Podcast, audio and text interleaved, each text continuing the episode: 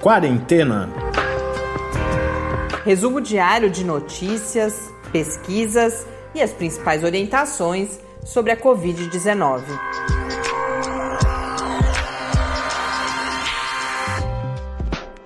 Quarentena, dia 182. Olá, começamos agora. Sejam muito bem-vindos a esse nosso centésimo, octogésimo segundo encontro no Quarentena nesse domingo. Eu sou Mariana Petz e hoje eu venho aqui só para falar um oi e anunciar, chamar a live que a gente tem tradicionalmente transmitido, as lives que a gente realiza durante a semana, a gente transmite o áudio para quem prefere ou não tem a chance de assistir o vídeo ou, não, ou de, de, ver a live na hora em que ela acontece e prefere ouvir, a gente tem trazido esses debates aqui também para o quarentena. E hoje um tema que, que eu percebo que angustia muitas pessoas, interessa, né, pensar sobre o que está acontecendo, que é toda essa, essa situação de desinformação que a gente vive já há alguns meses, talvez possamos já falar em anos, inclusive, e que se evidenciou com algumas especificidades e com muita força no contexto da pandemia. Para falar sobre isso, eu conversei com o Renan Leonel, que é pesquisador na Faculdade de Medicina da USP, mas que é um, um cientista social com uma trajetória nos estudos sociais, da ciência e tecnologia, na sociologia do conhecimento e que agora está com um projeto de pesquisa sobre o que ele está chamando de produção da ignorância nesse contexto da pandemia, numa perspectiva comparativa entre Brasil, Estados Unidos e Reino Unido. Então a gente conversou sobre o projeto, sobre desinformação, negacionismo, sobre responsabilidades, inclusive da própria comunidade científica. Acho que esse foi um, um aspecto importante do nosso debate e eu convido vocês agora a acompanhar a nossa conversa.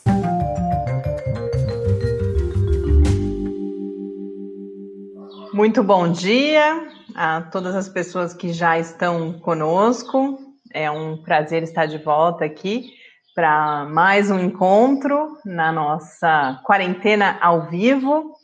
Hoje, para falar de um tema que deve angustiar muitas pessoas pelas conversas que a gente vem tendo durante todo esse, esse período de, de pandemia, de distanciamento, e também pela repercussão que a notícia que nos levou ao convite para essa live teve. Então, hoje a gente faz toda uma discussão sobre eh, negacionismo científico, ataques à ciência, mas também sobre o próprio processo de produção do conhecimento e agora de produção da ignorância. A gente vai entender o que é isso com o, o nosso convidado de hoje, que é o, o Renan Leonel. Eu já o apresento. Eu estava bastante ansiosa para essa conversa, espero que vocês aproveitem também Desde já convido a enviarem as suas questões pelos comentários no Facebook, no YouTube, nos canais do Lab em que a gente transmite mais esse encontro.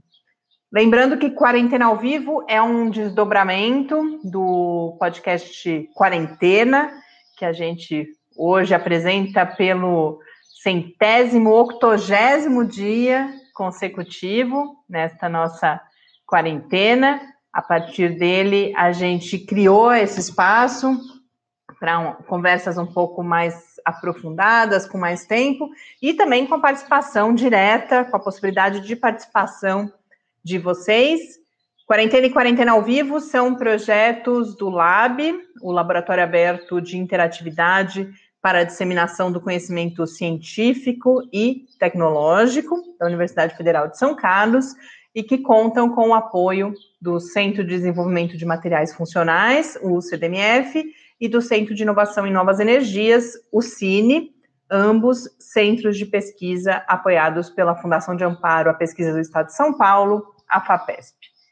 Eu convido agora, então, o nosso participante, nosso debatedor de hoje, o Renan Gonçalves Leonel da Silva, que é pesquisador na Faculdade de Medicina da Universidade de São Paulo, também no Instituto de Estudos Avançados da USP, tem toda uma trajetória com estudos sociais da ciência e da tecnologia, analisando processos de produção do conhecimento, e mais especificamente do conhecimento biomédico, e que acaba há, poucas semanas, aí, alguns meses talvez, de aprovar um projeto de pesquisa relacionado diretamente com esse contexto tão presente.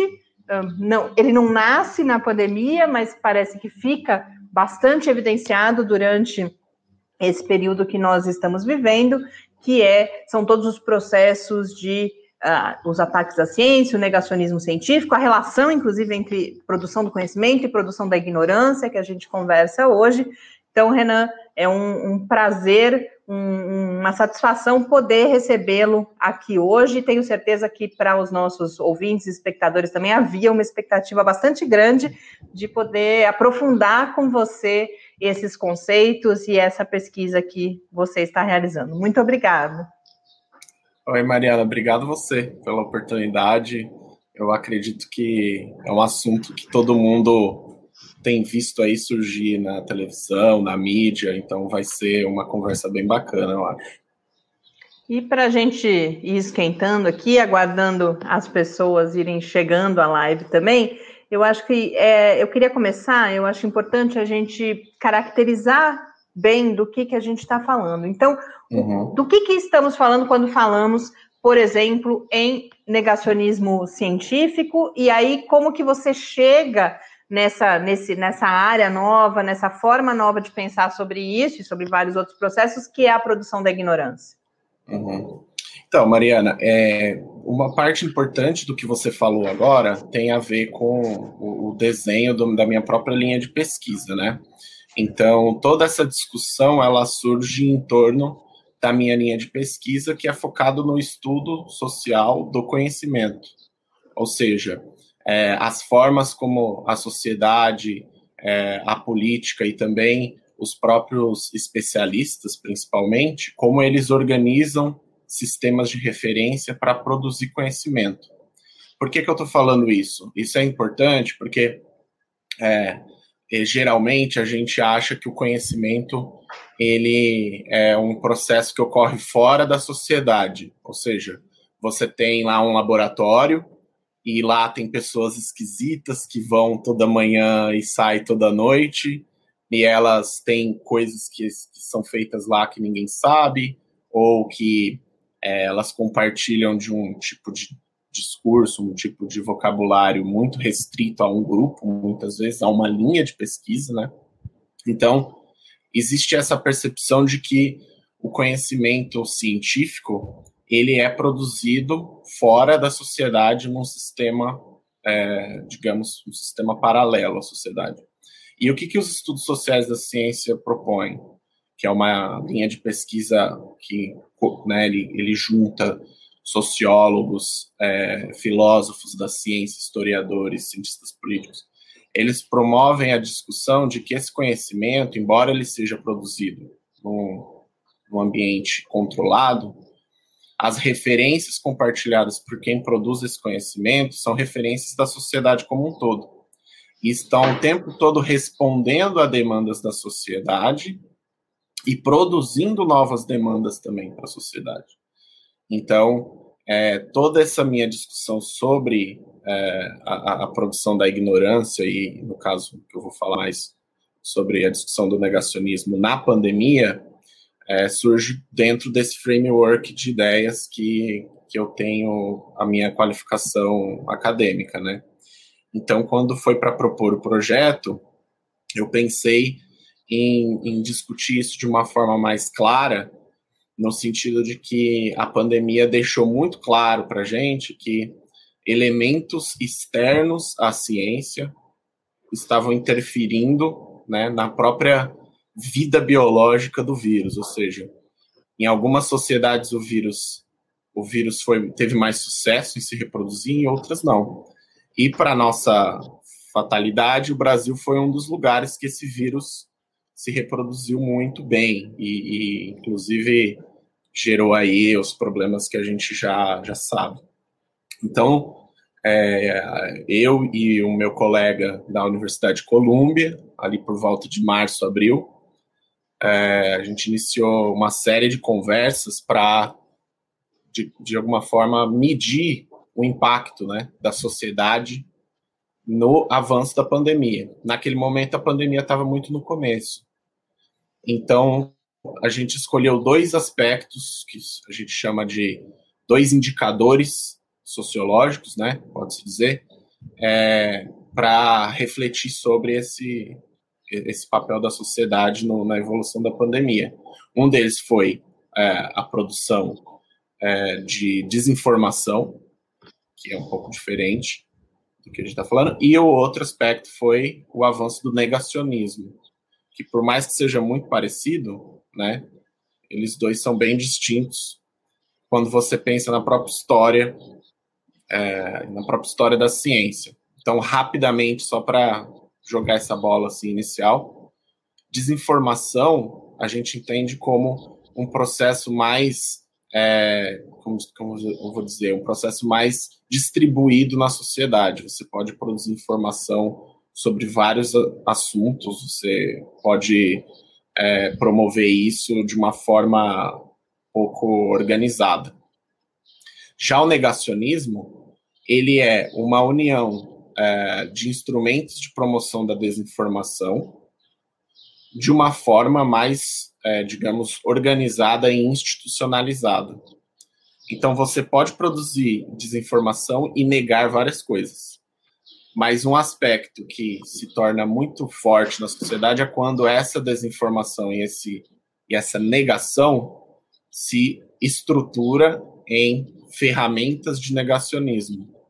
E aí essas ferramentas elas podem ter vários níveis, elas podem atuar desde o âmbito local, das suas relações no âmbito local, até interferir, por exemplo, em políticas oficiais de Estado. Então, nessa, nesse aspecto aí, nesse espectro, digamos, a gente é, pode analisar isso em vários níveis, né? Então tem essa, essa distinção aí. E aí, para o projeto, vocês escolheram analisar três contextos específicos, que são contextos nacionais, né, do Brasil, dos Estados uhum. Unidos e do Reino Unido. Naquele momento, porque reuniam duas características, uma era o, o, o uhum. alto número de casos, e os uhum. três com maior número de casos, o Reino Unido deixou de fazer parte desse grupo até esse uhum. momento, mas também porque apresentavam esse uh, esse, a produção da desinformação nesse nível estruturado, como você acabou de explicar para a gente, o negacionismo uhum. científico. Então, para a gente concretizar um pouco isso, se você puder primeiro falar, claro, eu dei alguns elementos que eu conheço uhum. do, do, seu trabalho, da escolha, mas justificar essa escolha e uhum. comentar um pouquinho, talvez, esses três cenários com as suas semelhanças e as suas diferenças. Sim. É, é bem o que você disse, né? Não só o, o fato deles terem mais casos, né? Ou seja, Brasil, Estados Unidos e Reino Unido possuírem mais casos mais mortes, ali quando eu, eu submeti o projeto em abril, é, não é, não foi exatamente o que, que orientou apenas o que orientou o projeto, né, a escolha dos países. O que orientou principalmente foi a percepção de que para você fazer uma, uma análise em ciências sociais comparativa, né, você precisa, de alguma maneira, escolher sociedades comparáveis, né? Ou, pelo menos, regimes políticos ou sistemas políticos que é, te dão ali insumos para você compará-los e identificar o que de cada país se sobressai. Porque se você, por exemplo, pega países muito distintos entre si, é, você não tem muito como saber se aquela diferença foi por conta do regime político, por conta de elementos mais macrosociais. Então, é, então, efetivamente, o que mediou a nossa escolha foram três aspectos principais, né? Ou seja, Brasil, Estados Unidos e Reino Unido são três países que são democracias. É, de alguma maneira, a gente pode dizer que é, Brasil Estados Unidos e Reino Unido têm tipos diferentes de democracias, com idades diferentes e, obviamente, modelos diferentes, né? Mas são três democracias e três democracias com um, certo grau de accountability social ali, que digamos que a sociedade tem acesso a formas de representação e participam do processo político, ainda que com todas as aspas aí, a gente pode fazer uma análise de ciência política sobre isso, mas esse primeiro aspecto foi fundamental na escolha, ou seja, três democracias. O segundo aspecto, também muito importante, são três países com sistemas de saúde estruturados, dentre os quais Reino Unido e Brasil, mais voltado para o sistema de saúde pública universal, e é, Estados Unidos com um sistema pode-se dizer, híbrido, mas principalmente é, orientado para o mercado, né, para a dinâmica do mercado. Mais sistemas de saúde estruturados. E um terceiro aspecto é que são três sociedades com um alto é, número de pessoas que produzem é, informação e participam de redes sociais. Ou seja, são países em que as redes sociais são bastante ativas na, na definição e no, na própria concepção ali, formação do comportamento das pessoas. Então, esses três aspectos mediaram a nossa escolha, né, para fazer essa análise. Então, eu diria que esses três elementos, somados ao fato de que são três países que é, tiveram respostas né, à pandemia, porque a gente também poderia escolher países que não deram respostas alguma, assim, e isso seria um, um problema na hora da análise, né? É, a gente optou por esses três, esses três fatores para fazer a escolha. E você falava antes justamente dessa questão da, da institucionalização da produção uhum. da desinformação e, e, na apresentação do seu projeto você fala, inclusive, que o, o negacionismo científico ele, ele, passou por um processo de, de, de, deixar de ser algo que poderia ser considerado contracorrente para, inclusive, em alguns casos, virar um discurso oficial e até mesmo uma, uma política de Estado. Uhum. Como que, que características são essas de, de, dessa nova configuração particularmente, inclusive, nesses três países que vocês estão analisando? Uhum. Então, o, o, principal texto que eu me baseei para extrair o, o, meu conceito de negacionismo é um texto do professor Ken Harris, que é um texto de 2008, 2009, e ele, inclusive, publicou, foi publicado, na verdade, um, uma, um número no The Guardian sobre esse, sobre esse livro, é, que, em outras palavras, é quando a sociedade rejeita a verdade, né? que foi o, o tema do, como diz o, a chamada. E, e esse, esse texto, no caso desse livro, ele me deu assim uma percepção muito mais clara que vai na direção dessa sua pergunta, porque você bem perguntou sobre o negacionismo enquanto ferramenta institucionalizada. O Can Harris diz que é, o problema de é, negação ou de produção da desinformação é quando ele se instrumentaliza em negacionismo, ou seja, se institucionaliza, e quando este negacionismo começa a produzir um tipo de verdade que confronta com a, a verdade científica. Ou seja, o problema é quando essa, essa produção dessa, desse negacionismo se institucionaliza a tal nível que a própria verdade científica é questionada.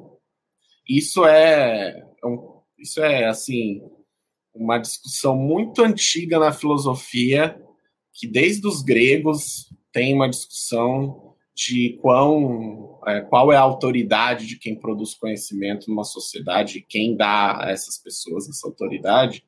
Mas nesse caso, a institucionalização desse negacionismo, ele então pode gerar essa nova verdade. Né? Aí, recentemente, a gente tem várias discussões correlatas a isso.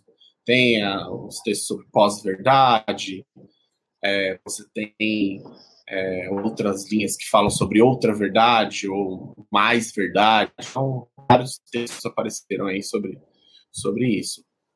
E então, nesses três países, qual foi a nossa, a nossa ideia, né? Na, ao propor o projeto, a gente pensou é, como que esses três cenários iriam moldar esse negacionismo, ou seja, quais seriam as características desse negacionismo institucionalizado em cada um dos três países e as suas diferenças e similaridades. E como isso afetou de, né, de fato é, o combate à pandemia nesse durante esse ano, né, principalmente até a gente vai fazer isso principalmente até o ano que vem, pelo menos. Então, é, num primeiro momento, a, as nossas discussões, inclusive tem uma professora da Universidade de Viena, Sarah Davis, que é a, ela é a supervisora científica do, do, do projeto, mas é uma co-PI, né?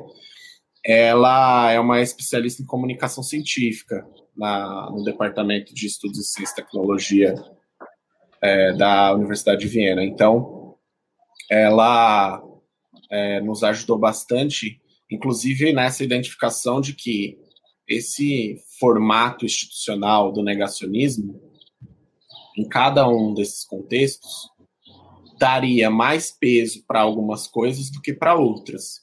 Então, começando pelos Estados Unidos, vamos colocar nesse, nesses termos, né? Os Estados Unidos é uma sociedade que tem uma formação, uma educação para a ciência já consolidada. É um país em que os investimentos em ciência e tecnologia é, são elevadíssimos comparados com outros países. É, e também é um país em que a sociedade tem é, um prestígio muito grande pelas instituições acadêmicas. Então, o negacionismo nessa sociedade, ou seja, com foco no combate à pandemia, né, é basicamente um, um processo de negacionismo é, estruturado nas redes sociais e que pode-se dizer que, que seja um movimento contra a cultura, porque a cultura do país, do ponto de vista é, das instituições que possuem, da própria educação da população, é, é um país que prioriza o discurso é, científico. Tanto que, nos Estados Unidos, o uso de máscara não é obrigatório, é um, ele é só recomendado, né? E mesmo assim você tem adesão porque as pessoas acreditam de fato que o vírus ele vai se reproduzir. Então, a adesão do, do âmbito individual lá ela é mais forte, até porque a sociedade é, ela é moldada por valores individuais, né? digamos, é, da, da, promoção do indivíduo como responsável pela própria, pelas decisões e pela própria percepção do que está acontecendo. Então, o Reino Unido já tem similaridades com os Estados Unidos nesse aspecto, né? E por ser uma, um dos casos escolhidos, que foi um caso, o caso europeu, né, que a gente escolheu, é, também tem um componente que é muito similar dos Estados Unidos, que é, é uma sociedade com um alto número de imigrantes e uma maior diversidade cultural, até mais que os Estados Unidos, por conta da proximidade com outros, com outros países da Europa. E que isso também interfere na própria percepção de diferença.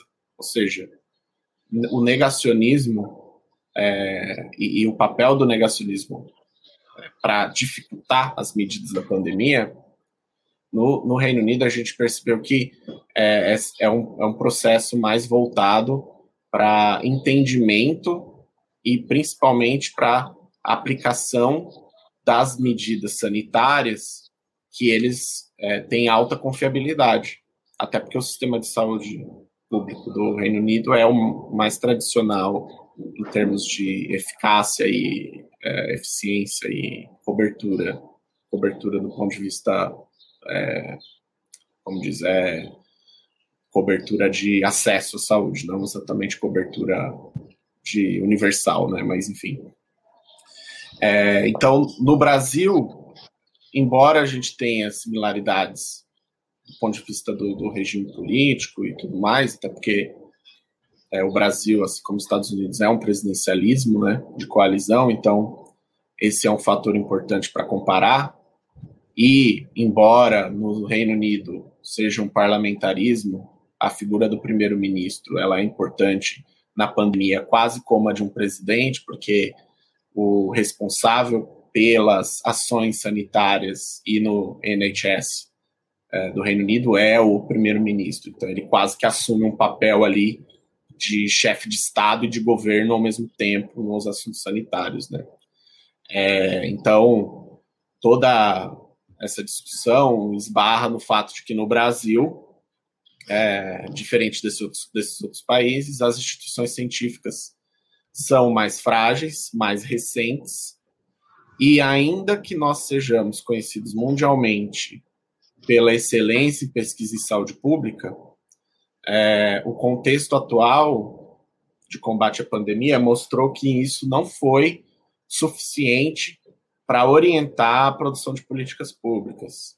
Porque nesse momento específico da, da história brasileira, é, inclusive pautado por uma crise fiscal, crise financeira e outros problemas aí que a gente encontra, sobretudo do ponto de vista de crise política, né, que já que já tem aí uns seis anos, é, todos esses aspectos interferiram na efetividade das medidas sanitárias e que, de alguma maneira, o fato delas não estarem sendo mediadas por é, medidas sanitárias e medidas especificamente é, científicas no, na esfera federal, digamos, né? Isso, inclusive um parênteses, só faz sentido comparar esses aspectos nesses países falando em âmbito federal e nacional, porque quem isso é uma coisa que as pessoas precisam entender. Quem faz política nacional de saúde é o governo federal no Brasil. Os governos estaduais eles são é, eixos ou eles são componentes do executivo dessas ações, mas eles não regulam e não produzem e não é, governam sobre política nacional de saúde e nem política nacional de ciência e tecnologia. Esses dois aspectos são elementos do governo federal. Então, toda vez que eu estou falando de Brasil nesse, nesse caso, eu estou falando sobre a esfera federal, que é quem de fato regula essas agendas. Né? Então, é, no caso do Brasil, para fechar esse, esse bloco, o Brasil, no, na nossa primeira percepção para fazer o projeto, a gente entendia que é, foi até curioso, porque a gente esperava que a nossa trajetória em, em pesquisa na área de saúde pública fosse ter um impacto muito fundamental na orientação das políticas.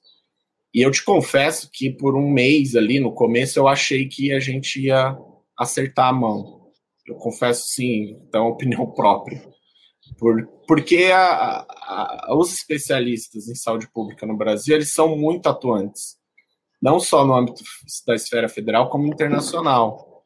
Então eu acreditava que esse, essa expertise nossa em pandemias, né, porque nós temos pandemias todos os anos. Né? Estados Unidos não, é, Reino Unido não. Sim, tem localmente ali, Flórida, alguma coisa, mas é, a, a expertise do Brasil é em saúde pública é de construir um país em uma região totalmente propensa a pandemias. E a gente está fazendo isso há muitos e muitos anos, décadas, mais de século. Então, eu esperava que essa expertise fosse orientar as políticas públicas e também a, a discussão é, a discussão científica sobre a pandemia, até nas redes sociais e nos jornais, que é o que eu vou falar depois um pouco sobre metodologia, mas isso mudou de, de direção. E eu também acho que é muito ingênuo achar que isso mudou de direção apenas por conta do, da política. E aí a gente pode falar disso.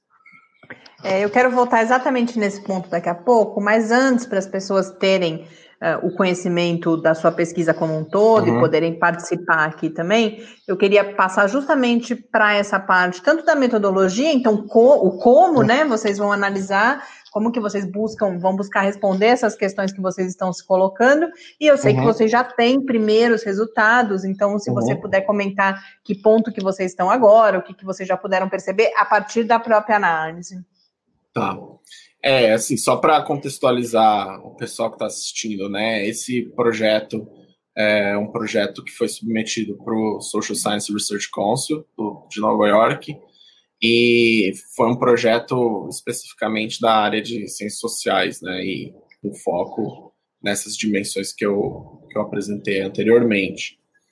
E, e nesse, nesse projeto, a gente optou por fazer essa, digamos, esse termômetro social, ou seja, como que a sociedade nesses três países tem respondido às, né, no caso, as medidas sanitárias impostas para combate à pandemia, e é, principalmente focando nos aspectos mais do ponto de vista da sociedade, em termos de produção de desinformação e, e institucionalização do negacionismo né, e como isso interferiu negativamente na eficácia das medidas nesses três lugares. Aí vocês perguntam, tá, mas como que vocês vão medir isso? É de fato um desafio, porque para você medir, primeiro que para você falar o que é desinformação, você tem que falar o que, é informação.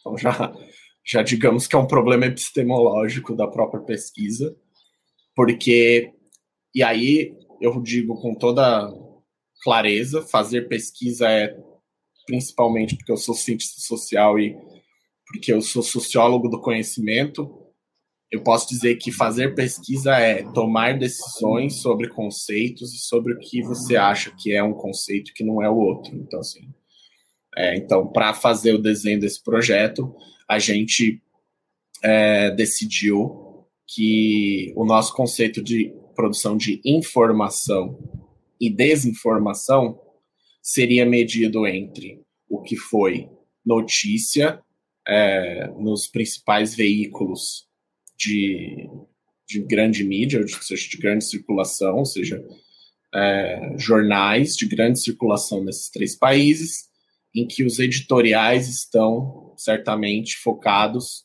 é, em disseminar informação com base científica. Então, é, e que prioritariamente jornais que tenham a maior o maior alcance de leitores nesses três lugares, para você conseguir mostrar que são debates que de fato chegam à população, né? Então, a gente selecionou os três principais jornais com maior número de acessos e maior circulação nos Estados Unidos, no Brasil e no Reino Unido. É, ou seja, são nove jornais, e desses jornais a gente é, usou um software para extrair, é, em média, ali cada um tem em média 12, de 12 a 13 mil artigos é, publicados que é, abordam questões da pandemia. E a gente usou um software para extrair, no caso, esses 36 mil artigos e como esses 36 mil artigos de jornais da grande mídia, no caso de grande circulação, como eles disseminaram conhecimento sobre a pandemia e as medidas sanitárias e tudo mais. Então, digamos que esse é o nosso polo informação, né? O nosso polo desinformação é como a sociedade respondeu a essa produção de informação com é, práticas ou fake news ou movimentos de extrema direita nas redes sociais para ir contra esse discurso, digamos, oficial, científico barra grande mídia. Então a gente agora, nesse momento, inclusive essas semanas, é, a gente está montando uma, uma biblioteca grande de, é, como diz, de, estou lembrando a palavra em inglês, mas é uma biblioteca de termos, de palavras-chave, e essas palavras-chave vão ser também rodadas no software para a gente fazer um levantamento de é, análise de redes sociais, ou seja, é, qual informação veiculada na grande mídia gerou mais resposta de desinformação, né, cada um dos países, e como essa e como essa desinformação atacou temas específicos de maneira distinta. Então, você já antecipou que a gente já tem uns resultados é, preliminares, mas um dos resultados preliminares que eu acho legal compartilhar com o pessoal que está assistindo é que nos três países, é, ou seja, no, dos três países, nos Estados Unidos e no Reino Unido, a, a resposta das redes sociais para a falta de leitos ou para a falta de UTIs, que foi um problema lá também, principalmente em Nova York, é, principalmente em Nova York no começo, a resposta das redes sociais para a falta de leito foi é, uma espécie de um, de um movimento, né, ou seja, uma, um movimento ali dentro das redes sociais de é, dizer que não havia leitos nesse, nesses lugares porque é, existia uma uma como que eu vou dizer assim de uma forma menos existia uma, uma, uma um sistema ou é, essas teorias da conspiração né que aparecem na internet de que as pessoas não tinham é, leitos de hospitais porque é, boa parte dos leitos de hospitais tinham sido reservados para grandes empresários ou para políticos ou para, ou seja, existe uma resposta ali de, de desinformação muito focada na, na ideia de que não havia leitos, não porque não existia, mas porque esses leitos estavam sendo reservados para autoridades, para pessoas é, que faziam parte do governo e tal. Esse foi um exemplo, um dos vários exemplos que a gente encontrou. No Brasil, a resposta para falta de. Na, na, hora de fazer a análise dessas redes sociais e do que apareceu nas redes sociais, é, a gente via que a falta de, de leitos nos hospitais no Brasil e tudo mais não, não se percebia uma resposta das, da desinformação como focado na falta de leito, mas tinha uma resposta é, muito vinculada a, a, dois, duas palavras, que era cloroquina e Bolsonaro. Então, essas duas palavras foram totalmente contra o que, o que a gente viu no Reino Unido e no, nos Estados Unidos, porque quando se buscava uma, uma explicação do porquê não tem leitos, quer dizer, não tem leitos porque o nosso sistema está subfinanciado, porque a gente tem assimetrias regionais, agravantes, inclusive, muito, gra muito graves no momento e tal. Então, a resposta foi é, muito vinculada a Bolsonaro e cloroquina. E dos três países, a palavra Bolsonaro aparece em quase, sim, posso pôr sem medo de errar, assim, 90% de tudo que é palavra relacionada à resposta grande mídia tem a palavra Bolsonaro. Então, é quase como se a, a produção de, de desinformação buscasse o tempo todo, para o bem ou para o mal, uma explicação focada na figura do presidente. Então, é, é muito interessante como isso aqui no Brasil acabou moldando esse embate entre informação e desinformação, porque até na hora de você produzir desinformação, as pessoas usavam o nome do presidente, ou seja, mesmo então na análise social isso aparece de uma forma muito distinta dos outros países, que nos outros países, para você ter ideia, o, o Boris Johnson só aparece nas redes, nas análises de redes sociais em abril, porque ele foi internado só. Depois não apareceu mais. Então, é, o Trump nos Estados Unidos aparece, aparece bastante é, vinculado com o discurso de que usar máscara é coisa de chinês e o auxílio emergencial deles, que foi de 1.200 dólares por pessoa. Então, é, e no Brasil, não. No Brasil, o presidente aparece em vários, várias relações possíveis. Então, é, o impacto do presidente no imaginário das pessoas, eu achei que foi bem, bem forte aqui no Brasil. E a gente já sabia que isso poderia acontecer, mas quando você põe ali na rede que você vê, você assusta um pouco.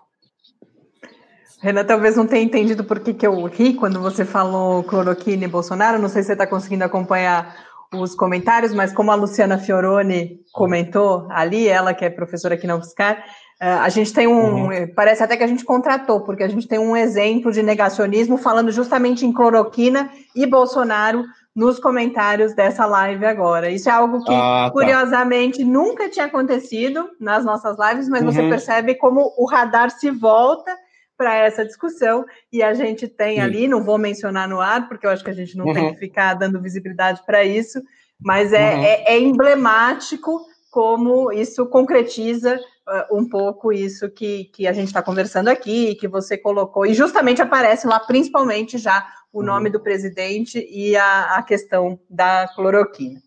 Mas eu queria voltar, Renan, agora no momento onde a gente parou, antes da gente começar a falar desses resultados, é curioso que eu já estava uhum. com uma questão, e aí a gente tem uma questão aqui do Pedro Galete, que resume bem o que eu ia gastar algumas palavras para falar. O Pedro coloca: o que aconteceu? Por que isso não ocorreu? E ele está falando uhum. justamente de como você encerrou a sua, a sua fala anterior, de por que, que é esse, essa expertise em saúde pública, pesquisa em saúde pública, por que, que isso não se concretizou? E também uhum. eu acrescento, eu acho que isso está nas entrelinhas da pergunta do Pedro também, você lá disse, e você não, não acha que isso é só por causa dessa questão política. Então, se você uhum. puder contar para a gente como que você está vendo isso. Nossa, é muito bom que é, a gente identifica boas lives nas perguntas, né, das pessoas, porque é impressionante, porque assim esse assunto toda vez acaba ficando em volta das mesmas coisas, né, de Bolsonaro, não sei o quê, mas é, para a gente que é sociólogo, a gente tem sempre que perguntar as coisas que ninguém quer perguntar, né? Ou seja, eu sou sociólogo do conhecimento, então por que, que não aconteceu essa expertise em saúde pública? Ou seja, nossa tradição é, Oswaldo Cruz, né? Essa coisa assim, a gente é mundialmente reconhecido por isso, né? Então, para mim, o Pedro tem razão, foi uma inquietação até maior. Assim, o que aconteceu, ou o que está acontecendo com os instrumentos de comunicação científica do Brasil que, por um lado, não conseguiram influenciar a agenda de políticas públicas e, por outro lado, não conseguiu é, difundir esse conhecimento para o público leigo, ou seja, é, a gente tem aí anos de trajetória nessas, nesses temas de saúde pública, né? E aí, para mim, é, é, bem, é bem importante falar sobre isso, porque aí, respondendo diretamente o Pedro, né? O que aconteceu? Eu, eu acho sim, a comunidade científica no Brasil, se você pegar o século XXI, ou seja, nos últimos 20 anos, é, ela praticamente, ela hoje ela existe, vamos pôr nesses termos, né? Assim, embora no século XX a gente tenha tido muitos avanços muito importantes em ciência, a, o conhecimento científico no Brasil e a, as instituições científicas e financiamento, é, universidades, pesquisadores, professores. Então, assim, tudo isso é, teve um boom desde, 2000, desde os anos 2000, né? Teve um boom. E a gente institucionalizou muita coisa importante na, nas, na, na política nacional de ciência e tecnologia. E avançamos em vários aspectos. Por outro lado, É, a gente, do, do, meu ponto de vista, aí é uma, um entendimento meu, É, eu acho que a comunidade científica teve, manteve um foco muito importante em ter mais impacto da ciência, da ciência nacional fora do Brasil, internacionalizar a ciência, programas nacionais, tudo isso. Mas, ao, ao mesmo tempo, em paralelo, a, a gente descuidou desses instrumentos de comunicação científica. Porque o que aconteceu nesse período? Nesse período aconteceu o que todo mundo sabe, que foram as redes sociais e eu posso até brincar aqui que foi a década do YouTube, né? As duas décadas do YouTube. Ou seja, o YouTube mudou tudo. Então, assim, se antes a gente divulgava ciência no rádio ou fazendo feiras, as feiras né, de ciências, que são tradicionalíssimas no Brasil e em vários outros lugares, é, apareceu uma estrutura digital que entrou, não, não digo bem na casa das pessoas, entrou na mão das pessoas, que hoje em dia até brinco que as, as famílias hoje assistem jornal com, com o celular assim, né? Assim, é um olho no celular e outro no, no jornal. Então, isso mudou completamente a forma de divulgar a ciência, e aí eu acho que a comunidade científica não acompanhou essa mudança. Não porque não é competente para fazer isso, mas porque é, tinha ali uma agenda de ciência e tecnologia muito focada para a internacionalização da, da, ciência brasileira, impacto, aumentar o número de docentes, é, né? Ou seja, o próprio sistema de universidades federais cresceu bastante tudo mais. É, mas a comunidade científica, eu acho que são muito assim importantes os, os projetos de divulgação científica que ocorreram nesses anos, mas a, a difusão de ciência pelas redes sociais não acompanhou esse crescimento e essa, essa robustez, né? E aí eu digo que essa pandemia mostrou justamente como, é, como eu, o que eu estou falando aqui é, é importante, porque o que, que a gente vê na televisão? A gente vê muitas vezes pessoas das, é, do YouTube ou bloggers indo falar nos veículos de grande mídia sobre ciência. Então, se eu, se eu te disser que o seu é, que o seu projeto com essas lives é uma das coisas mais importantes que tem em termos de divulgação científica no estado de São Paulo, por exemplo, coisas desse tipo, você sabe melhor do que eu que é uma luta para conseguir recurso para essas coisas, para conseguir estabilidade, é, principalmente continuidade, por isso que eu já te parabenizo assim, muito de começo, de você ter uma live assim com cento e tantos dias cotidianamente produzindo esses conteúdos, porque você sabe que isso é muito difícil de, de fazer no Brasil, não só por falta de dinheiro, mas porque não tem é, um, uma política pública muito assim agressiva em difundir conhecimento científico. Então, enquanto os pesquisadores estão lá preocupados em publicar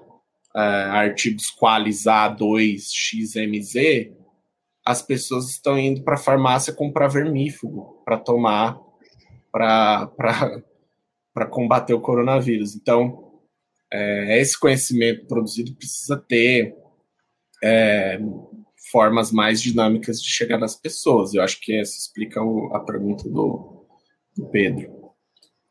É, o Pedro complementa aqui falando em uma crise do silêncio científico, ele fala em silêncio científico, cita especificamente o caso da Austrália, e aí fala que por diferentes razões os pesquisadores estão sendo silenciados ou estão ficando em silêncio, se algo de mesma natureza estaria em curso por aqui. Não sei se você quer comentar, Renan. Olha, é, eu acho que uma, seria, não seria nem uma questão de, de silêncio, né? Seria mais é, de orientação, ou seja, o que, que os pesquisadores fazem no dia a dia? Eles acordam, tocam os projetos de pesquisa. No Brasil, eles tentam achar dinheiro para projeto de pesquisa, ou faz colaborações e tudo mais. E esses, esses projetos muitas vezes não vão para frente por causa de financiamento, ou os pesquisadores estão atarefados também com outras coisas, né? É, dar aula, relatórios, pós-graduação tudo mais. Então, não seria nem um silêncio, acho que seria mais assim uma sobrecarga mesmo de trabalho e um desfinanciamento. Assim. Claro que não na Austrália não, mas é, até porque as pessoas têm também suas próprias agendas de pesquisa, né? Então não é todo mundo que pode parar o que está fazendo para ir pesquisar o coronavírus. Então, é, eu acho que não seria não seria muito um silêncio, mas sim uma orientação para o que as pessoas estão fazendo agora. Eu quero trazer outro aspecto, mas antes queria aproveitar Agradecer muito o Renan, o comentário. E aí a gente tem outras pessoas falando aqui, a Luciana falando do podcast Quarentena. Uhum. Fico muito feliz que, que, estejam aqui, a Luciana, o, o Pedro, a Júnia, que é nossa ouvinte também. E, e, dizer que, sem dúvida nenhuma, é um esforço, como o Renan colocou, a gente sabe, a gente, o Lab tem uma condição hoje uh, relativamente privilegiada por um, um financiamento permanente, mas são 16 anos de laboratório uhum. para a gente alcançar isso e para alcançar uma visibilidade que continua sendo bastante pequena quando a gente compara com os grandes meios de comunicação, por exemplo. Então, a gente sabe uhum. que, que, que, é um esforço que tem que ser perene, que a gente só consegue fazer isso hoje porque a gente está há 16 anos fazendo. Então, uh, e aí só reconhecer aqui também o quanto, além do esforço, eu comecei pelo esforço, mas o quanto eu me sinto privilegiada, eu falo muito isso também, por poder ter é, essas conversas com todos esses pesquisadores, por exemplo, agora que estão atuando na Covid, com você aqui hoje, e por uhum. ter essa resposta do público também. Então, eu acho que é algo que a gente faz junto, sem dúvida nenhuma. Eu sempre acreditei uhum. nisso, inclusive, que, que, divulgação científica, comunicação pública da ciência tem que ser feita em parceria entre pesquisadores e comunicadores, por exemplo, e essa participação uhum. do público também é muito importante. Então, aproveitar para agradecer aqui, aproveitando que você uhum. falou e que a gente teve nesse momento esses comentários também. Mas uhum. o, o, que eu queria trazer aqui, Renan, porque a gente falou, a gente começa com produção da ignorância, né? Que é, que é a novidade no seu trabalho, inclusive, também é, é, o conceito mais novo. Mas você tem toda uma trajetória com sociologia do conhecimento, com produção do conhecimento, e eu queria uhum. continuar olhando um pouco, por enquanto, para esse outro polo, que é o da produção do conhecimento, porque você falou em verdade. Você uhum. trouxe uma dimensão, né, um, do, do, problema, do, do, possível problema, que é esse envolvimento ainda uh, muito pouco com a comunicação científica, onde falhamos até agora em termos de comunicação científica. A quantidade talvez seja uma explicação, né, essa, essa não presença, por exemplo, nas redes sociais, mas como você falou em verdade, antes eu queria voltar um pouco nisso também, porque eu acho que, uhum. que esse é um conceito importante da gente explorar, tanto, por exemplo, por toda a discussão sobre fake news, que vai opor verdade uhum. e mentira, como se o problema se resumisse a isso, mas isso eu acho que eu queria voltar um pouco depois, porque o que eu queria falar uhum. agora é quando a gente fala em verdade da ciência, eu acho que a gente traz um ponto sobre o qual a gente tem que pensar muito daqui para frente, porque, ao mesmo tempo que se reivindica esse apoio à ciência, ou que as evidências científicas sejam levadas em consideração, a gente agora está tendo que mostrar para as pessoas que o conhecimento é provisório. E como uhum. que o uhum. conhecimento, principalmente quando você está num processo acelerado como esse, do que, que eu estou falando aqui, por exemplo, fármacos, né? A gente uma hora tem um estudo que vai mostrar uh, um resultado, aí daqui a pouco o outro questiona esse resultado, e com isso a gente vai construindo esse conhecimento. Uhum. E ao mesmo tempo que as pessoas reivindicam, e com a gente entende, é claro, todos nós queremos isso, um, um tratamento, uma cura, uma vacina, por conta da angústia que esse momento tem trazido para a gente. Então, como uhum. que a gente fala em verdade, em verdade científica, e ao mesmo tempo fala para as pessoas: olha, calma, porque a ciência não pode responder nesse momento, então. porque esse não é o tempo da ciência. Uhum. Né? Eu acho que aí nós temos um problema também que a gente precisa equacionar na continuidade uhum. desses esforços de comunicação científica. Uhum. Nossa, falou tudo agora, porque é o que eu costumo brincar, assim, todo mundo quer a vacina, mas ninguém quer saber como que faz, porque é muito difícil, é demanda conhecimento específico e tudo mais.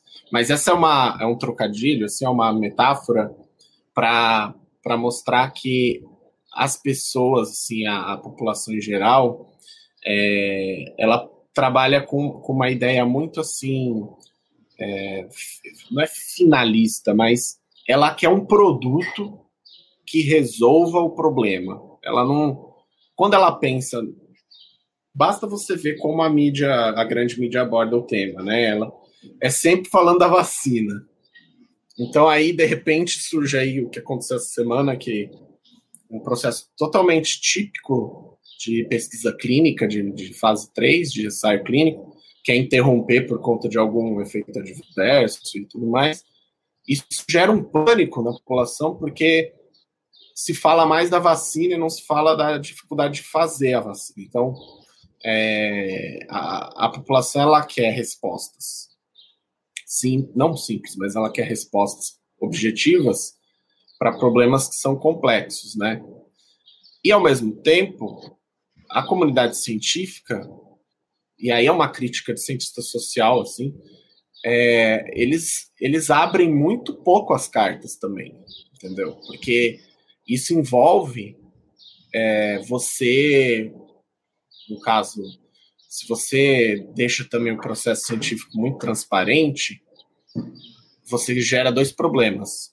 Um que é a, uma, uma certa, um certo descrédito do conhecimento científico, né? Ou seja, a gente não pode falar que tem coisas que são praticamente impossíveis de se fazer enquanto a AstraZeneca está gastando bilhões e bilhões de dólares numa vacina. Então, isso é um ótimo exemplo para mostrar que a produção de conhecimento não está coisíssima nenhuma separada da, da sociedade. Então, assim, é, essa dificuldade, que na verdade não é uma dificuldade, mas é uma escolha que a comunidade científica tem de é, produzir conhecimento dentro de circuitos específicos, ele gera tanto desconfiança como crença, ou seja, desconfiança porque não sabemos se essa droga, esse medicamento vai sair, mas crença também porque são, ó, são pessoas qualificadas estão fazendo isso, até porque eu tenho que trabalhar, eu não posso ficar pensando em célula T ou resposta imune de camundongo, sei lá. Então, é, ao mesmo tempo que a comunicação científica ela reforça a autoridade científica, ela pode também é, fragilizar. E nós, olhando de dentro da comunidade científica, como forma até da sociologia do conhecimento, que a sociologia do conhecimento produz, né? Quando você olha de dentro da comunidade científica, é, a, o, o, crédito da ciência está justamente relacionado a você manter é, essa estrutura de produção de conhecimento fechada no, sentido de não ter interferências externas que possam prejudicá-la. Ou seja, a ciência avançou assim, né? Imagina se a gente fosse comunicar toda a ciência feita no mundo para na rádio ou escutar o que as pessoas leigas têm para falar sobre o que a sociedade está fazendo. A gente não ia ter nem antibiótico hoje em dia. Então, a, a ciência funciona assim, mas a pandemia está mostrando que, é, que ela também está passando por um período de descrédito, não porque as pessoas estão querendo uma vacina somente, mas porque a, a, o processo de produção de conhecimento não é transparente ao ponto de comunicar, né? Não estou falando que todo mundo tem que entrar para um laboratório e ajudar o ajudar o bioquímico lá a fazer o que ele precisa fazer, mas comunicar como esse processo é feito, que inclusive esse é um projeto pessoal meu, inclusive que nesse momento está sob análise da FOPESP, é, comunicar esse conhecimento em, em termos de mostrar para a sociedade que fazer ciência é o tempo inteiro risco né, e progressos pontuais, que é o que você falou, o tempo da ciência é diferente. Tanto que a gente está tentando fazer uma vacina num tempo recorde, mas com dinheiro recorde também, entendeu? E com demanda recorde e com tudo recorde. Então, é, produzir conhecimento nesse cenário é completamente diferente do que era antes. Então, esse processo deveria ser, do meu ponto de vista, mais transparente e também mais comunicativo, ou seja, mostrar para as pessoas as dificuldades que você tem nesse, nesse caminho aí. É, a, Ju, a, Luciana, enquanto você falava, trouxe justamente é, comentários nesse sentido. Ela fala que além da sobrecarga que você tinha apontado antes, que a uhum. comunicação ainda da ciência é ainda feita de uma forma muito hermética, que é o que você está é, dizendo. E aí ela traz o exemplo da área uhum. dela, da saúde mental, em relação a trazer para congressos e eventos científicos o que ela chama e põe entre aspas, porque a gente sabe a dificuldade de a gente falar sobre isso, aqueles que seriam os públicos uh, de interesse, ela fala grupos-alvo ou objetos dos estudos, e que na saúde mental eles têm tido, por exemplo, experiências de trazer pessoas em sofrimento psíquico para os congressos de uhum. saúde mental. Essa é uma discussão que eu vejo que está bastante é, posta nesse momento, que é justamente de quanto a ciência está disposta a ser transformada também nesse diálogo com a sociedade. Eu acho que esse, essa é uma trajetória que a gente vem trilhando na comunicação científica ou na comunicação pública da ciência, mas eu sinto que estamos num momento de, de radicalização disso, né? de precisar pensar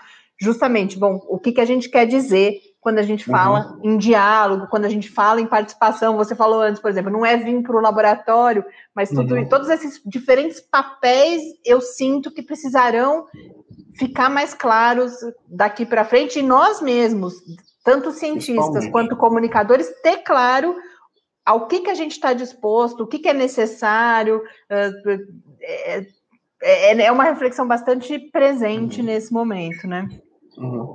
E eu acho que isso também tem tudo a ver com é, um choque geracional, assim, que é uma coisa importante também, que as Sem pessoas dúvida. acho que esquecem, que é, no, no, caso do Brasil, que a gente está num período de crise é, da própria ciência mesmo, você vê o que foi o orçamento para a ciência do ano que vem, assim, uma coisa que já foi 18 bi, é, esse ano era 3 e agora é 2, quer dizer, uma coisa assim inacreditável, né? Mas se você pensar que é, esse choque geracional também é importante, eu não vejo outra forma de se ampliar esse diálogo uma renovação, principalmente da, da, das carreiras científicas, né? Uma reforma dentro das próprias universidades públicas que ainda tem muita dificuldade de contratar pesquisador, de contratar professor, é, eu acho que toda essa estrutura burocrática tem que ser repensada para conseguir comunicar melhor essa ciência. Até porque fora do Brasil isso já acontece. É, você tem é, pessoas que têm empresas de comunicação científica que produzem conteúdo para jornais, né? Então, coisas sim, um pouco mais contemporâneas, eu acho que viriam seriam muito bem-vindas nesse momento. Vou aproveitar que você falou em, choque geracional para trazer um outro ponto aqui, uh, Renan, que é justamente uh, eu vou, a gente vai falar de, de, redes sociais. Queria falar de redes sociais. Uhum. Você no desenho da, da sua pesquisa, quando você estava apresentando, você já constrói uma relação interessante. Vocês olharam primeiro para a mídia convencional, para ir agora olhar esse como que isso, o reflexo, de certa forma, os efeitos dessa do, do que está sendo publicado nesse debate uhum. que acontece nas redes sociais. Então, vejo que entendendo como duas esferas bastante distintas, mas é claro, relacionadas. Agora, a desinformação e, e mesmo o negacionismo não nascem com as redes sociais, né? E, e uhum. tampouco com a pandemia. Esses são fenômenos já uh, mais antigos. Portanto, o, na, na, sua visão e no que a pesquisa já vem mostrando, e a partir do seu trabalho anterior também, o que, que é específico desse momento? Tanto olhando para redes sociais, quanto daí o momento da pandemia, mas principalmente redes sociais. O que, que, o que, que não é próprio das redes sociais, né? Por que, que não nasce com as redes sociais, mas o que se torna diferente, o que, que é específico desse uh, contexto que a gente vive hoje. Pois é, eu, meu, assim, meu, minha percepção sobre isso é, é como essa, esse, esse momento agora mais específico está levando a, as pessoas, que isso para mim é novo, está levando as pessoas a sair de casa e ir numa farmácia comprar um medicamento e tomar. assim, sendo bem objetivo, assim, para mim, o que é específico dessa pandemia é uma certa, um certo empoderamento do indivíduo de tomar decisões sobre saúde, próprio corpo, sobre questões de, de saúde, medicação, quase que assim no varejo, assim, ele, ele mesmo busca informação na internet, ele mesmo sai e vai atrás de resolver, né? Agora, por que que isso é específico da pandemia? E por que que isso é, é uma coisa bastante é, bastante forte no Brasil, né? Vamos colocar assim. Porque você tem um, um sistema que, que não acessa as pessoas, né? As pessoas, se você pensar que se todo mundo que tiver uma febre quiser ir no, no pronto-socorro no Brasil, não tem, a gente sabe. Então, assim, eu acho que do, do ponto de vista da pandemia e dos reflexos dela no Brasil, e aí isso é uma coisa que você falou, né? A desinformação não é uma, uma criação recente, nem muito menos a pandemia, mas o que é o que é específico para mim nesse momento é que a desinformação ela está movimentando é, as pessoas, as pessoas estão tomando decisões no seu cotidiano e assimilando a desinformação como uma uma forma de se de educação, assim, elas elas veem uma coisa chegar no WhatsApp e elas elas entendem que, que aquela informação está educando elas e que tudo que está fora daquilo ali é condenável e com isso elas tomam atitudes do, do ponto de vista privado, né? Então esse é um, um aspecto que eu acho que é novo, porque é, uma, as outras crises sanitárias, por piores que foram, assim, você ainda tinha um, um processo, uma política de vacinação estruturada ou coisas do tipo, né? Que nem uma pandemia é, que teve recentemente, né? A pandemia de febre amarela, coisas mais locais. As pessoas não, não me recordo assim das pessoas terem é, falado que a vacina não servia ou coisas do tipo, mas acho que a dimensão que o assunto tomou na pandemia e as teorias das conspirações e tudo mais é, criou esse, essa característica que eu acho que é muito específica desse momento, que é moldar comportamentos do, do âmbito individual, ou seja, as pessoas interpretar aquilo como a verdade delas, porque elas estão também tão longe dos sistemas de comunicação científica, estão tão longe do sistema de saúde, estão tão longe de pessoas que podem fazer essa discussão com elas que a gente está fazendo, que elas tomam é, decisões ali que elas têm em mãos, né? E eu não acho que essas pessoas têm que ser apedrejadas ou condenadas. Eu acho que elas são principalmente vítimas de um sistema que não está funcionando e que não está conversando com as com as diferentes plataformas, né? Porque o, a, a desinformação ela ela pode ser difundida por várias razões, né? Não só não só assim por maldade, digamos, elas podem ser difundidas por interesses ou falta de acesso. Enfim, eu acho que isso é um aspecto importante. Falando em tomada de decisão, a gente falou aqui bastante já de dois atores. Então, de um lado, o conhecimento científico, a tomada de decisão, por exemplo, com base em evidências científicas. Agora você traz essa questão da tomada de decisão pelo indivíduo.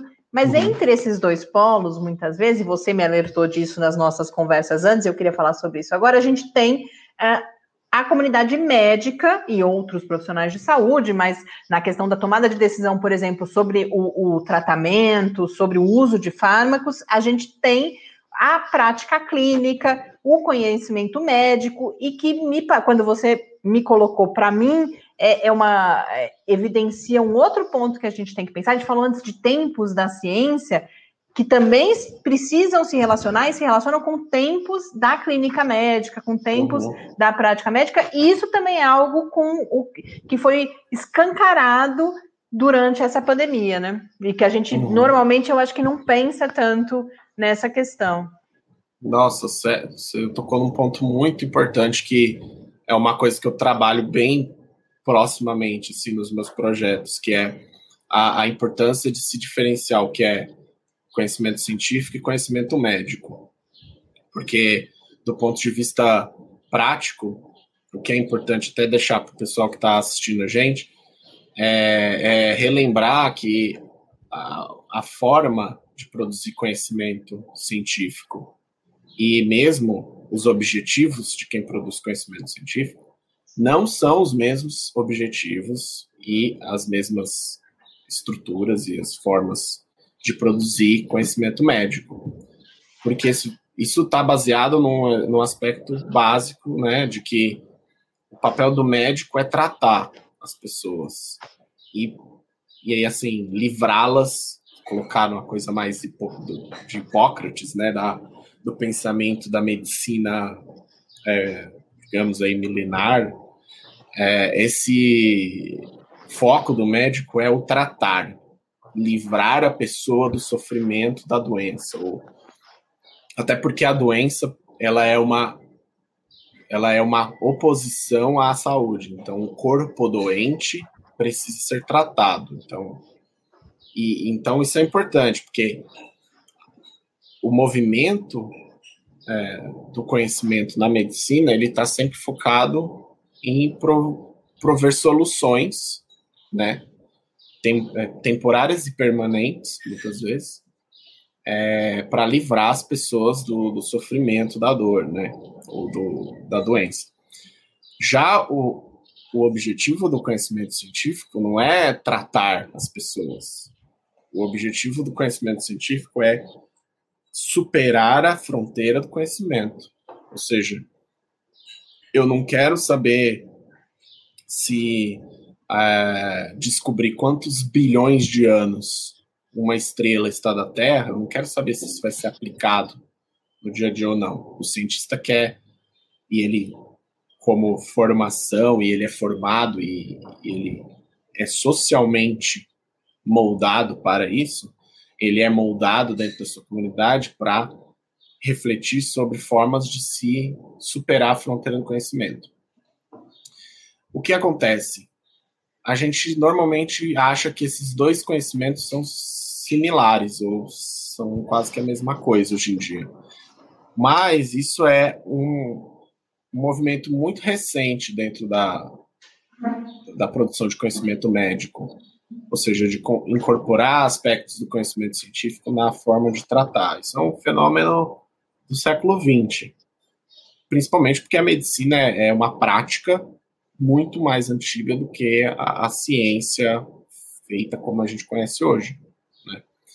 Então, é, a pandemia também está mostrando uma coisa muito interessante que é, é temos um vírus desconhecido, que não sabíamos da existência dele até pouco tempo atrás. E uma pessoa chega com esse vírus num hospital e o médico precisa resolver aquilo. O médico não. Ele está ali para isso. O médico e o profissional de saúde, né? Digamos, os outros vários tipos de profissionais de saúde é, o objetivo deles é tratar aquela, aquele paciente. Então, ali eles vão buscar formas de é, livrar aquela pessoa daquele sofrimento. Então, o conhecimento clínico ele está muito focado em respostas efetivas para uh, o acometimento de doenças, enquanto que o conhecimento científico está preocupado em entender formas de é, resposta imune ou é, como que esse vírus se conecta com células humanas e coisas do tipo, e que esse, esse, esse conhecimento vai também ir para uma outra, uma outra linha, né? Por que, que eu estou falando isso? Porque é, isso é fundamental para entender o que aconteceu com a cloroquina. Porque, para mim, esse, é, essa discussão sobre a cloroquina, ela só ganhou força porque ela expôs essa fratura entre conhecimento médico e científico. Por quê? Ali no leito, ali na, na cama do hospital, com a pessoa passando com falta de ar, precisando de oxigênio, o médico e o profissional de saúde, ele tenta o que ele tem em mãos.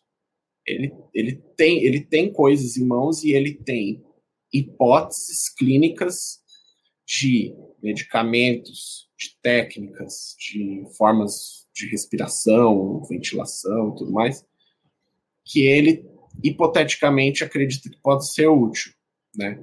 Foi assim que surgiu o, a, a coisa do corticoide para amenizar o, a, a insuficiência respiratória, a cloroquina, foi assim que apareceu a ivermectina. Então, todas essas controvérsias em torno desses, desses medicamentos só surgiram porque é, eles expuseram essa fratura entre dois tipos de conhecimento que a população até pouco tempo achava que fosse a mesma, a mesma coisa, mas não. São dois tipos de conhecimento e claro que médicos, sobretudo os médicos mais qualificados, eles têm uma clareza muito grande de que quanto mais científica for as abordagens deles, elas são mais eficazes. Mas num contexto de emergência como esse, não dá tempo de você buscar na ciência, até porque a ciência ainda está produzindo conhecimento sobre o vírus. Então, é importante pensar que a comunidade médica também tem um papel importante na geração dessas controvérsias em torno desses medicamentos. Ou seja, em casos em que eles foram utilizados como forma de é, resolver problemas ali do leito, podem até, num contexto ali específico, ser, ter sido úteis, assim. E essa informação correu. E as pessoas difundiram essa informação. Agora, quando aquilo vai para um, um processo de ensaios clínicos com, as com a rigidez do sistema de ciência e mostra que cloroquina não serve, é, isso gera uma, uma mudança até na própria forma de você pensar o conhecimento médico, que é, ou seja, o conhecimento médico como forma de dar respostas ali na hora que a pessoa está sofrendo, até porque é isso que eles têm que fazer, né? Renan, você é cientista social, tem uma atuação na, com os estudos sociais de ciência e tecnologia na Faculdade de Medicina. Então, aproveitando uh, isso que essa discussão que a gente entrou agora, a Júnia lá no comecinho tinha falado da importância das ciências humanas, né? Da, ao uhum. falar de você e da sua pesquisa, a, ela também que vem, as ciências humanas que vem sendo tão uh, atacadas, justamente é, é, o que a Júnia coloca pelo seu potencial de desvelar algumas realidades. Queria aproveitar tudo isso para te perguntar como que você vê justamente a relevância do seu trabalho, tanto nessa sua trajetória anterior, mas agora pensando nessa pesquisa, por exemplo, o, o e, e, que você apontou, por exemplo, as deficiências da comunicação pública da ciência, ou, ou pontos sobre os quais a gente tem que pensar daqui para frente para superar alguns dos problemas que a gente está identificando. Como que você vê que compreender essa situação a partir da, do seu olhar de cientista social e nesse diálogo com, com essa produção do conhecimento biomédico que você já tem aí na sua história de pesquisa, como que você vê que você pode contribuir para a gente superar, é claro, para a compreensão, que é esse objetivo primeiro, mas para a gente superar alguns desses desafios sobre os quais a gente falou aqui hoje? Olha, eu, eu acho que é, é, o que eu estava comentando esses dias com o pessoal lá na Faculdade de Medicina é, em relação ao impacto desse projeto que, eu, que a gente ganhou da, da Social Science Research Council, é, para até refletir sobre como o social interfere no biológico. Porque o que, o que eu tenho discutido com, várias pessoas, inclusive amigos de outros países, é que é, a, a gente tem sido bombardeado com opiniões de epidemiologistas, médicos, enfermeiros, infectologistas, todos os istas. É, só que a gente está percebendo que a coisa é um pouco mais complicada, porque ela envolve pessoas, ela envolve seres humanos com condições socioeconômicas muito distintas, com é, valores visões de mundo muito distintas. E os cientistas sociais, embora a sociedade ache que é, não exista método, não exista teoria, existe muita teoria, muito método, muitas formas de criar indicadores sociais e que esses indicadores eles agora se mostram fundamentais para você entender que o conhecimento científico por si só e o conhecimento médico por si só ele não faz milagre, ou seja, as, as, uh, o desenvolvimento científico da, da própria medicina eles estão muito relacionados a, um, a uma capacidade dos especialistas e também é, da própria comunidade médica de promover um diálogo um pouco mais é, realista com a sociedade em que eles estão inseridos. Então, quando você vê é, uma pesquisa de um cientista social que trabalha na faculdade de medicina e que estuda o conhecimento, é quase como uma. É, ele produz conhecimento sobre produzir conhecimento, as pessoas falam, nossa, mas como que isso foi possível assim? É, é justamente por isso, porque enquanto você. É, a gente está sempre muito. As próprias ciências sociais, mesmo, tradicionalmente, elas buscam muito mais o entendimento das respostas depois que o conhecimento é feito, né? Então, tem vários estudos sobre sociologia médica ou é, sociologia da saúde, mas a diferença é que, do meu ponto de vista e da minha formação, a sociologia do conhecimento ela é a sociologia da mesa de sinuca que não para de mexer. Ou seja, você tenta acertar uma bola e a bola não vai para o lugar porque a mesa mexe. Então a sociedade é assim. Produzir conhecimento em ciências sociais é produzir conhecimento num, num cenário em constante mudança.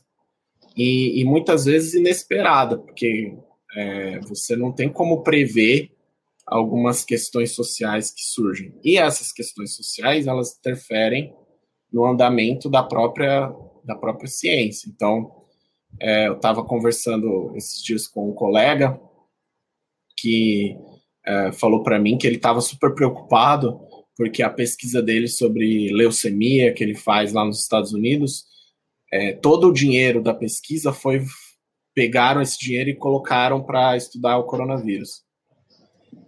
E aí, entendeu? Uma pesquisa de anos que ele estava se dedicando, tempo exclusivo, e leucemia não deixou de ser um problema de saúde. Mas a mudança na sociedade e a, a mudança nas prioridades moldam até as áreas de conhecimento que vão avançar e, a, e as que não vão, né? Ou a chegada de um de uma, sei lá, de uma pandemia inesperada ou a, até mesmo a mudança de um governo, ou, por exemplo, é, a explosão daquela, daquela, daquele porto em Beirute que tinha um laboratório de, de pesquisa lá perto. Então, assim, coisas que acontecem que moldam a, a própria trajetória da ciência. Então, a minha contribuição, espero que seja nessa direção, de mostrar que a sociologia tem ferramentas tem debate crítico para poder acompanhar o conhecimento como um processo social igual vários outros, igual religião, igual trabalho, igual é, economia. Então é essa que é a minha ideia daqui para frente, eu acho. Renan, muito obrigada, parabéns pelo seu trabalho, antes de mais nada, pela agora essa possibilidade de realizar essa pesquisa. Muito obrigada por essa oportunidade dessa conversa de hoje. Não só foi um, um prazer o, o, que já aconteceu, mas eu levo daqui, sem dúvida nenhuma, muitas reflexões, muitas questões para continuar pensando a, a, a, minha prática, questões de pesquisa também. Espero, sinceramente, que a gente tenha muitas outras oportunidades de, de conversar e de pensar sobre uh, essas nossas áreas de atuação com tantas interfaces, com tantas preocupações comuns. Muito obrigada uhum. mesmo.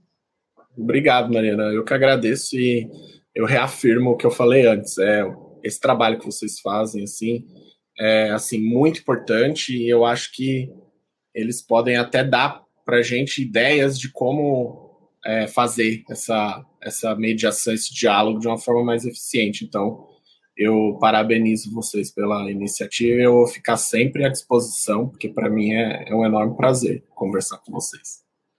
Obrigada, Renan. Quero agradecer as pessoas que participaram, que estiveram conosco, que colocaram questões também, que tornaram essa discussão, sem dúvida nenhuma, muito mais rica, e convidá-los todos para a live da próxima sexta-feira, em que, em grande medida, a gente segue nessa reflexão. Semana que vem eu converso com o Paulo Boggio, que é da, da Universidade Mackenzie, a gente já conversou com ele no início da pandemia e que agora acaba de publicar os resultados de uma grande pesquisa com mais de 200 pesquisadores em uh, mais de 60 países, justamente buscando compreender por que as pessoas em diferentes contextos culturais adotam ou não comportamentos preventivos e por que também apoiam ou não apoiam intervenções de saúde pública para o controle da pandemia.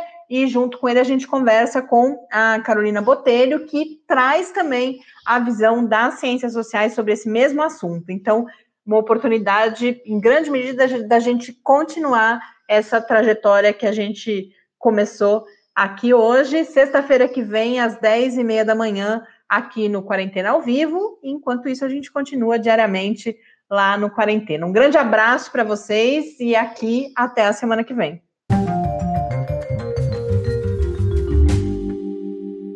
De volta aqui para o Quarentena, para me despedir de vocês e aproveitar e deixar o convite, porque nesta sexta-feira a gente volta a esse assunto com uma outra perspectiva.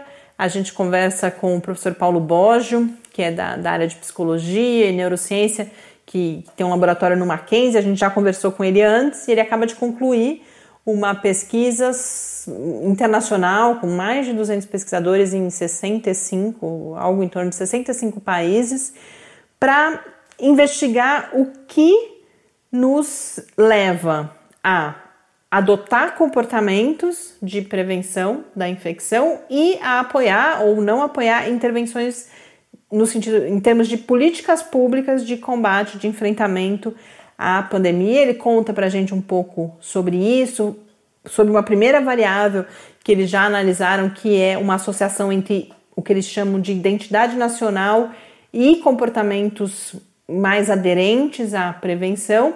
E aí, para debater com a gente esse assunto, a gente recebe também a Carolina Botelho, que traz o olhar das ciências ah, sociais para toda essa discussão, vai olhar também para o contexto político brasileiro. Então, um, mais um passo que a gente dá nessa tentativa de refletir, de compreender melhor tudo isso que a gente está enfrentando, em termos também de desinformação e, e de ataque, inclusive, a, ao conhecimento especializado ou até mesmo, de uma forma mais profunda, a fatos objetivos em geral. Então, faço esse convite e deixo aqui o convite para que continuem conosco ao longo da semana que começa amanhã. Ah, eu tenho um comunicado a fazer. A gente vai fazer uma mudança, mais uma mudança nos nossos processos de trabalho aqui no Quarentena, buscando adequar melhor a nossa rotina, até para que a gente possa seguir mais tempo produzindo o podcast. E a partir de amanhã, então, segunda-feira, a gente começa a gravar no período da manhã. Então, os novos episódios devem ser veiculados aí no horário do almoço, início da tarde e com os números, para vocês ficarem preparados, é o número daí, os números né, de casos de óbitos da noite anterior. Então, manhã segunda, cedinho, a gente já deve ter mais um episódio. Quem, quem fica esperando ansiosamente à noite, quero até mandar um abraço pro nosso amigo Cássio, que eu sei que é um que fica preocupado quando a gente não posta à noite, acha que aconteceu alguma coisa, quando a gente demora.